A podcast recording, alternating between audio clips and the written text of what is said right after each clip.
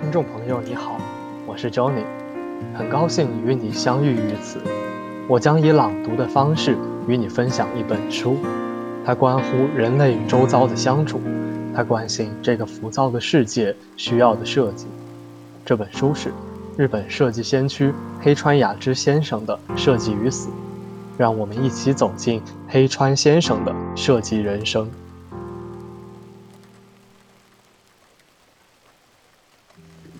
欲求固然重要，成为欲求的对象同样重要。二零零八年十二月九日，有欲求是件十分重要的事。目前有个说法，如今许多年轻人已经丧失了想去从事这个、想要尝试那个的欲求，甚至包括表达欲求的能力。欲求。是什么？它是人生命力的来源，是存活于世的根本。我们应该知道，欲求固然重要，成为欲求的对象也尤为重要。之前我写过，金钱这东西，你越想要，越追逐，它越逃。若想获得金钱，就要将视线转向别处。不要紧盯着它，认真去经营生活和自己便好。当你全情投入生活本身时，金钱自然而然就会源源不断地流向你。与其沉溺于追逐金钱，不如成为金钱喜欢的对象，才更有效。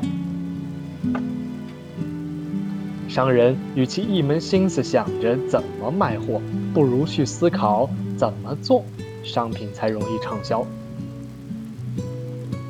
毕竟，就算自己想卖货，也得顾客先有需求才行。被欲求，才是商品畅销的关键。设计表现也是同样的道理。从设计师的角度来说，想表达的东西。有满坑满谷，当然，即便对于一个普普通通的人来说，也是数不胜数。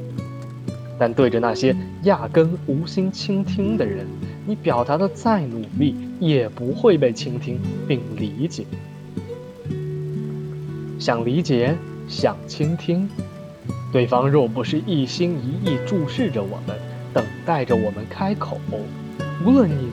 如何卖力的讲解，都是对牛弹琴，白费口舌。教育方面亦是如此的。最为重要的是激发学习求知的兴趣与热情。有求知意愿的人会在接受他人提供的教育之前，先主动学习起来。同理，做生意、谈恋爱、艺术表现，无不如此。比起背后的推动力，前面的吸引力、诱惑力更加有效。在人际交往当中，比起热络主动推进关系的加成力，反而稍稍后退一步做做减法，更能发挥至关重要的作用。被人爱慕、被人悦纳、受到欣赏、被人渴求、渴望学习和汲取。所有被渴求的事物都通向一个世界，而这个世界必定是舍弃救我、涅槃重生的至高境界。